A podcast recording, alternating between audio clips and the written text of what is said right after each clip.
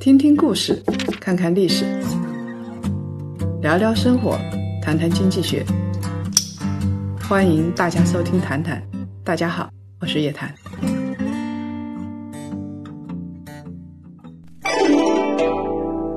马云说：“下一个世界首富一定在大健康领域。”今天有这样一趟旅程，既能深入体验世界一流的医疗健康技术，又能实地考察最具投资价值的领域。跟上夜谈财经行走的 MBA 孙立坚带队，澳大利亚价值投资之旅，带你发现未来十年的财富。咨询电话：幺三八幺八零四四幺三二，幺三八幺八零四四幺三二。周五啦，各位檀香，我们又在谈谈里跟大家见面了。这两天呢，就是一直在关注这个微博啊，刷到两条消息，都是跟老赖有关的。一个呢是我们的国民老公王思聪，还有一个就是创业大王罗永浩。最近这两个事儿特别火，老师您有关注这个消息吗？哎，我觉得大家不要自作多情啊！王思聪不是国民老公，王思聪是网红老公啊。以前他比较高调的时候，身边网红是比较多的，啊，我当然关心这个事情，而且我记得当时中国之声也采访过，因为他们就在罗永浩电子烟的那天之后，然后晚上又传出来消息，他被丹阳市人民法院列为这个失信被执行人，很多人说罗永浩是不是变成老赖了？他自己也说，在我们的夜谈财经的公号后面留言说，哎，来留言了，但后来删掉，留了个言，他说。屋漏偏逢连夜雨，我们当时就是给他进行了一个非常客观的分析，说他为什么喝凉水都塞牙，为什么他进一个行业会这样子啊？给他做了一个分析，结果晚上就出现了那个事情。其实以前这个企业家老赖挺多的，就是企业家牵扯到债务问题是挺多的。你比如说像很典型的贾跃亭，那很典型的老赖了，对不对啊？呃，然后还有 OFO 的当时戴威，嗯。也是的，再这么下去的话，我也不能保证像做新能源车的那些，其实他们用的钱很多，现在资金很紧张，会不会变成一个被执行人？再接下来的话，又是王思聪。王思聪很低调，他已经很长时间，好像半年没上微博了吧？但是一上微博就大新闻啊，就刷屏了。当时后来又有两个人说话了，一个呢是曹德旺，曹德旺就在说，不要动不动把企业家叫老赖，这样不好。企业家他都很辛苦，是风险投资，然后你现在还这么不尊重人家，欠点钱就叫人家叫老赖，这个不合适吧？这是曹德旺的。大致的想法，那么还有很多人是为罗永浩说话的，说罗永浩，你看他自己个人承担无限连带责任，他还不逃，对不对？他还说要卖艺还债，已经很好了。他跟贾跃亭他们比，不是好一点，一个天上一个地下，那你还要对老罗怎么样啊？对吧？不能对老罗这样。然后呢，王思聪事情出来之后呢，那个人又去蹭热点，叫孙雨辰，就是做币的，币圈的那个人。他一开始蹭老罗热点，哇，这人蹭巴菲特热点，忽悠了巴菲特一次，说要去吃中饭，对吧？哦，又取消了。那后来又取消了。然后他现在说要一年一百万聘用老罗。后来他又说他要替王思聪来还债，来还债啊！我觉得世界上不要脸的事情莫过于此，每个热点都蹭啊。那么哦，我们具体的来分析一下，其实他们几个人的性质啊是不一样的。为什么会产生这么多企业家负债？因为经济在转型，所以风险就变大了。你想啊，经济一转型，那很多的房地产企业，我们已经知道有四百多家房地产企业已经关门了。嗯，那这些关门呢，它其中有一部分就牵扯到债权债务的关系啊。那它资金流紧张，它还不出了怎么办？是不是由实控人来还？实控人有没有承担无限连带责任啊？包括那个制造业。同样也是如此，有很多传统制造业，它日子就不好过。钢铁、煤炭，尤其是中小的，你不是谁都像曹德旺一样的，对吧？很多人日子是很难过的，那他就形成了债权债务关系。你上这个天眼查一搜，你会发现，哇，很多企业啊，有债权债务关系产生的纠纷。那还有一些纠纷呢，是跟金融相关的。你像这个以前做互金、做 P to P 的，七千多家，然后现在到六百多家，你想想看，中间欠钱的有多少？中间债权债务有多少？多少钱？很可怕的。但凡是牵扯到 P to P 的，估计都有一大堆债权债务关系要梳理。所以这个就是转型期，它自然而然的这样的情况就会多，风险就会提升。所以大家就是你现在投资的时候，真的，尤其是你盯着高息的时候，你一定要做好思想准备。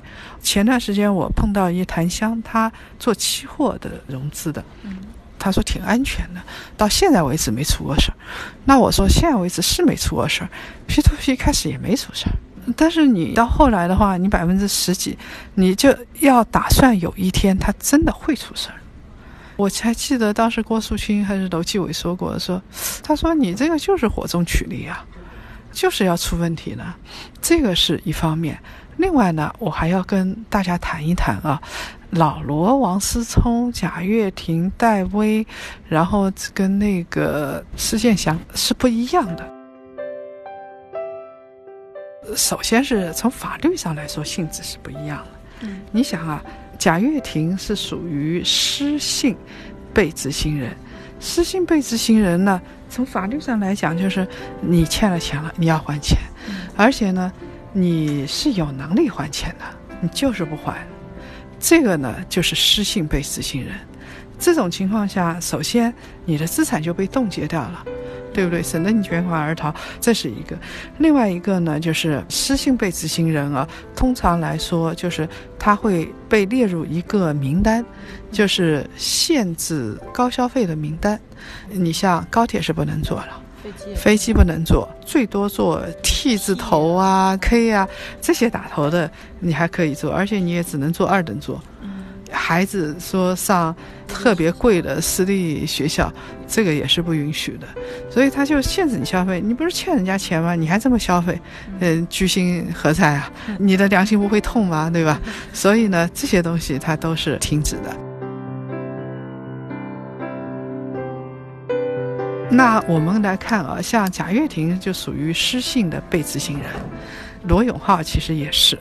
罗永浩呢，不叫做失信被执行人，他是被丹阳人民法院发了一个限制消费令。限制消费，他通常来说就是一个被执行人了嘛，就是你买东西啊什么都要那个的。但是在我眼里，贾跃亭跟罗永浩还是不一样的，因为贾跃亭一早就出去了，他其实最有感情的，他自己认为是车啊，这个梦想不灭。但是呢。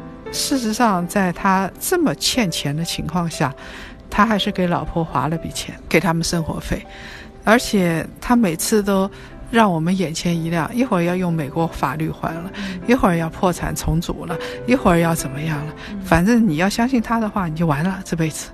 你会对这个人生产生幻觉，他还是性质比较恶劣。他性质比较恶劣。那最典型的就是最近，乐视网又发了一则公告，说他们跟对方打官司的诉讼费啊，他不是欠现金嘛，就是诉讼费是六百十几万，这个钱都还不出来，远远的超过了乐视网的还债能力。你想想看，乐视网账面上怎么样，根本就没钱了。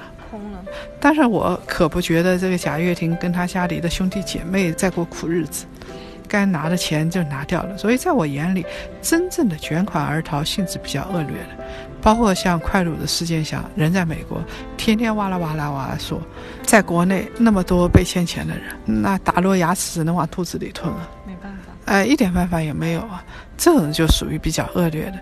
罗永浩呢不一样，罗永浩虽然被限制消费了，但我觉得啊，从性质上来说，他还真不属于老赖。第一，他确实还想还钱呢；第二呢，你也没看到罗永浩上去讲课，他穿的名牌，呃，你也没看到他离开国内。然后我们知道，很多创业者为了借钱。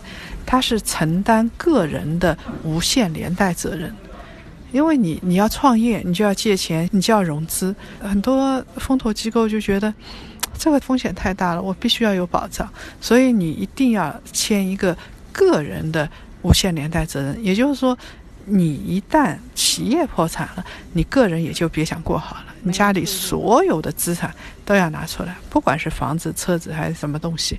那我是认为。罗永浩说他要卖艺为生啊，我估计这个老罗是不是说国外还有房子，或者是国内还有什么资产，大家看到了，还是想把他最后那点资产来拍卖掉？那我想给他留点这个生活的钱吧，就是确实也不容易。当然，债权人的钱也不是天上掉下来，也不容易。那这个时候就取得一个均衡，你让老罗活下去，他卖个艺，说不定他真能还点钱。嗯。我觉得这个属于个人财务的破产重组，他还不是破产清算，就他还有点希望。那给重组的机会，说不定还真能还上一点钱啊。那么我们再来看啊，什么叫做被执行人啊？他还不是失信执行人，失信执行人就是老赖，就明明有钱，你死也不还，这个叫做老赖，就失信执行人。被执行人呢是这样子的，你有可能已经没钱了，然后呢，法院判你要还钱，然后你就是拒不履行判决，应该是在一段时间里头，然后他就会列入被执行人。被执行人的话，有可能是两种情况，一种情况呢，就是他还没走完这个流程。通常来说，你上诉啊，不上诉啊，你弄个三次，几年就过去了，这个时间就很长。大家现在还在等，就看你什么时候还钱，因为还钱每个人不一样的，每个地方也不一样。有的认为你半年不还，我已经要。不行了，要死要活了。有的呢就觉得，哎呀，一年之内也可以接受；有的甚至更长一点啊。